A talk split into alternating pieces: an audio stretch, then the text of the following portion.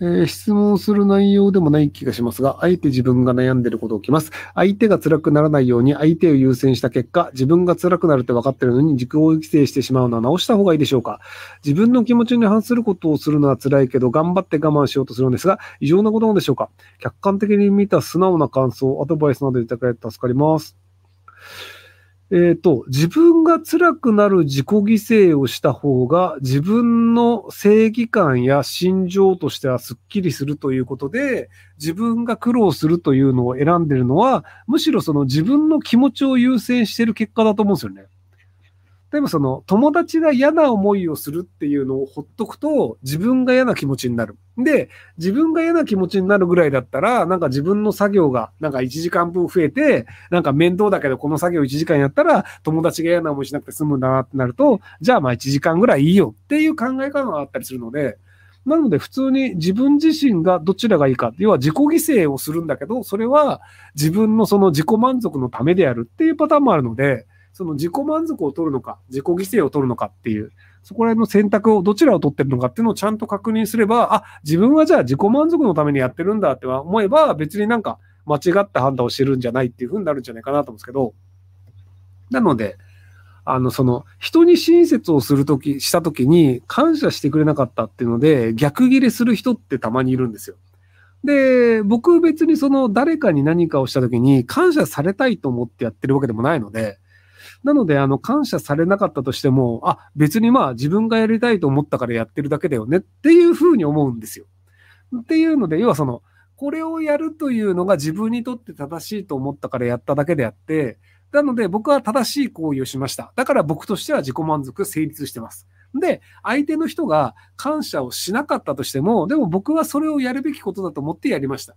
だから別に僕はそれは自分自身にとっても正しいと思ってます。で、終わりなんですけど、ただそれで感謝しないのは、されないのはおかしいとか、感謝されないからムカつくってなっちゃうと、またそこでなんか話がややこしくなっちゃうと思うんですよね。なんかあの、別にその例として考えたわけじゃないけど、確かにその例だったなと思ったのが、あの、そのホリエモン餃子事件なんですけど、あの、その、えっ、ー、と、堀江さんが、そのなんかあの餃子屋さんでトラブルを起こしたことによって、その餃子屋さんのその奥さんの病状が悪化してしまったのと、餃子屋さんの営業が止まってしまったんですよ。で、堀江さんがバッシングを受けてる状態だったんですよ。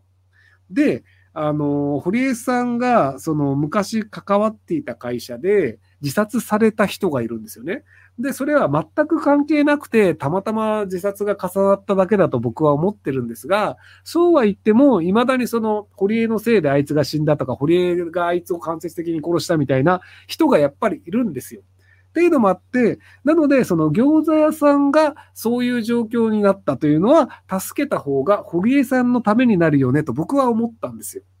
で、その堀江さん堀江さんでやるべき真実で自分は正しいと思ってるとは思うんだけど、ただそれによって、その被害を受けてる餃子屋さんの奥さんと餃子屋さんっていうのがあるので、なので、その問題は解決した方がいいよねっていうふうに僕は思って手伝ったんですよ。で、結果として、堀江さんにめちゃめちゃ嫌われたっていうのがあって、ただ問題は、それで僕が嫌われたはずだと思ったのに、最近堀江さんが僕が嫌いな理由が、餃子屋ではなくなっているんですよ。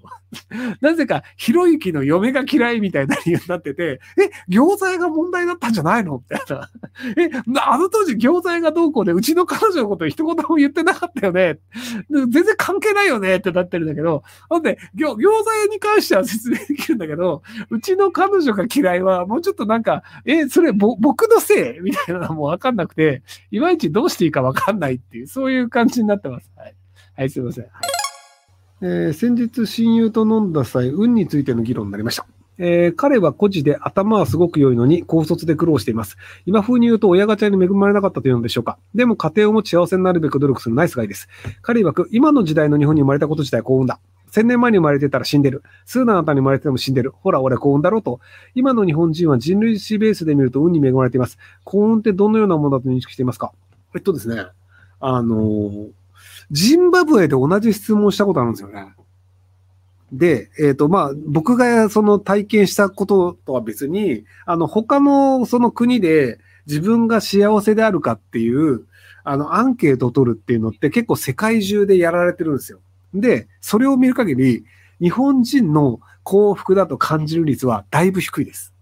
で、アフリカに住んでる人の方が、あの、自分が幸せだと感じるとに、アンケートで答えてる人が多いです。なので、あの、スーダンあたりだったら不幸だろうって思われてるんですけど、多分あの、スーダンに住んでる人の方が幸せに感じてるんじゃないかなと思います。あの、結局その、何をもって人が幸せだと感じるのかっていうので、あの、アフリカに住んでる人とかだと、晴れてると幸せって成立するんですよ。で、日本に住んでる人で、晴れてて幸せって言ってる人ってあんま見たことないんですよ。で、パリも晴れてると幸せめちゃくちゃ多いんですよ。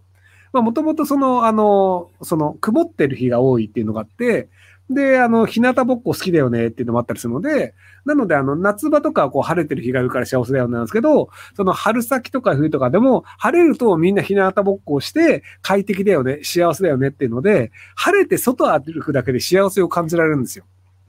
でも日本の場合って、あの日照量高、多すぎるので、あの、晴れてて外ででも幸せを感じられないんですよ。もうそれが当たり前だと思ってるから。なので、あの、蛇口をひねって水が出ないところに住んでる人は、蛇口をひねって水が出ると、すげえ便利ってなるんですよ。でも日本は蛇口をひねって水が出るのが当たり前なので、それが幸せだと感じないんですよ。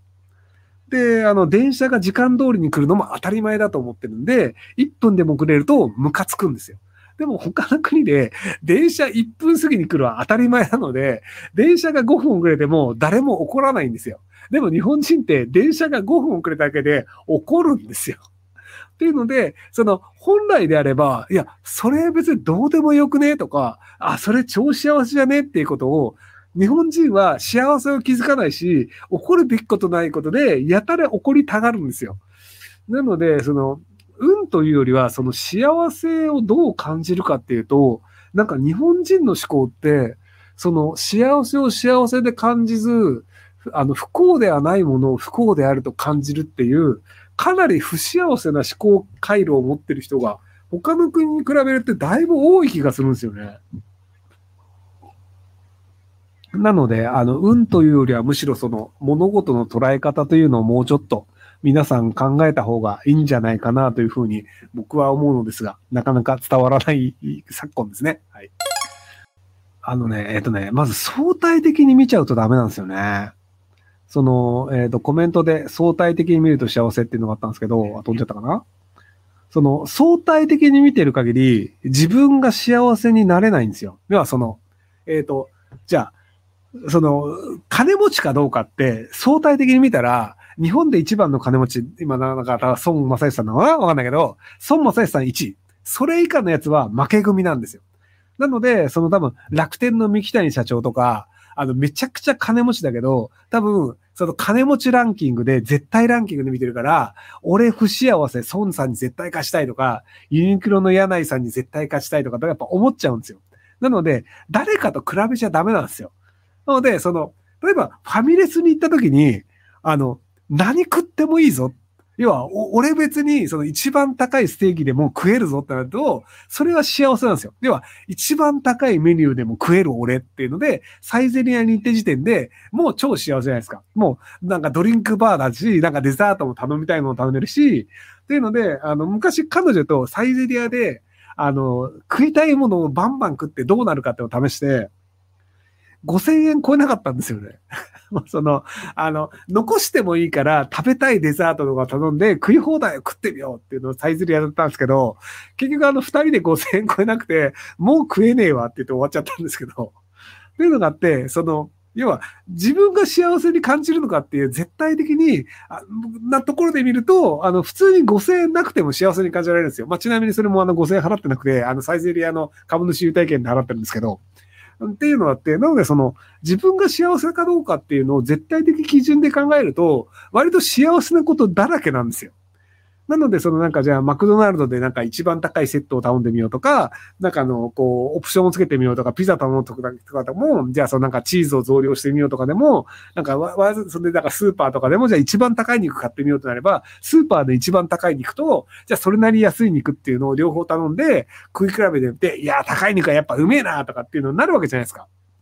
でもその、いいレストランに行って、ステーキを食うと、まあ、ステーキ1種類しかありません。じゃあ、それが、じゃあなんか5000円でしたっていうと、あ、5000円のステーキで終わりなんですけど、その、スーパーで一番安い肉と、そのじゃあ高い肉で、多分あの500円と2000円ぐらいなんですけど、2000円の肉食って、あ、確かに安いのと比べると全然うまいわ。高級な肉うまいよね、みたいな。2000円の肉の方が比較することによって高級感感じられたりするんですよ。っていうので、でも実際は2000円の肉と500円の肉で2500円じゃないですか。っていうので、その何を幸せに感じるかっていう、その自分自身がどう感じるかというポジションをいかに持っていくかって話だと思うんですよね。味の違いわからん。で、味の違いわかんないんだったら、安さで言ってください。要はその、あの、300円で俺全然楽しく飯食えたってなると、俺才能あるよねってなるんですよ。いや、その、1万円払わないと、食事が終わらない人に比べて、300円で満足した食事を終わらせられるっていうのは、それは才能なんですよ。なので、まあ、よく僕、その自炊をするんですけど、で、そのパスタの、そのパスタは、割と高いパスタを買うんですよ。で、パスタが高いって言っても、たかが知れてるんですよね。その、めちゃくちゃ高いパスタと、めちゃめちゃ安いパスタでも、あの、100g200 円か 100g100 円ぐらいで、100g1000 円のパスタなんてほぼないんですよ。出たその話しません。なので、なんでパスタは家使うんですけど、パスタソースは市販のやつで十分なんですよ。その市販のやつに、なんだ、ミートソースパスタとかでも、パスタ自体が美味しいと、それなりで美味しいんですよ。で、あの、ちょっと辛くすると、あの、人って辛くすると食欲が湧くんですよ。なので、辛くして、あの、すげえうめえってなるのと、あとはあの、ま、コメントだったんですけど、牛脂を入れるって。日本だとあの、牛脂ただでスーパーとかにあるんですけど、その、あの、ミートソーススパゲティみたいなやつに、牛脂をちょっと多めにその溶かして入れたりすると、それだけでその食感とか風味とかで、ちょっと高級感出たりするんですよね。っていうのもあったりするんで、そういうそのなんか料理をするというだけで、割とその毎日の幸せをちょっとずつ増やすこともできたりするんですけど、っていう感じで、その幸せを感じる要素というのを生活の中にこうどれぐらい多くするかっていう、あの牛脂を食べるんじゃなくて牛脂を溶かすんですよ。ミートソースの中にこう切って入れて。っていう感じでやると、あの割とそのお金もかからなくていろいろ美味しいものが作れるっていうのを、あの皆さんも試してみてください。はい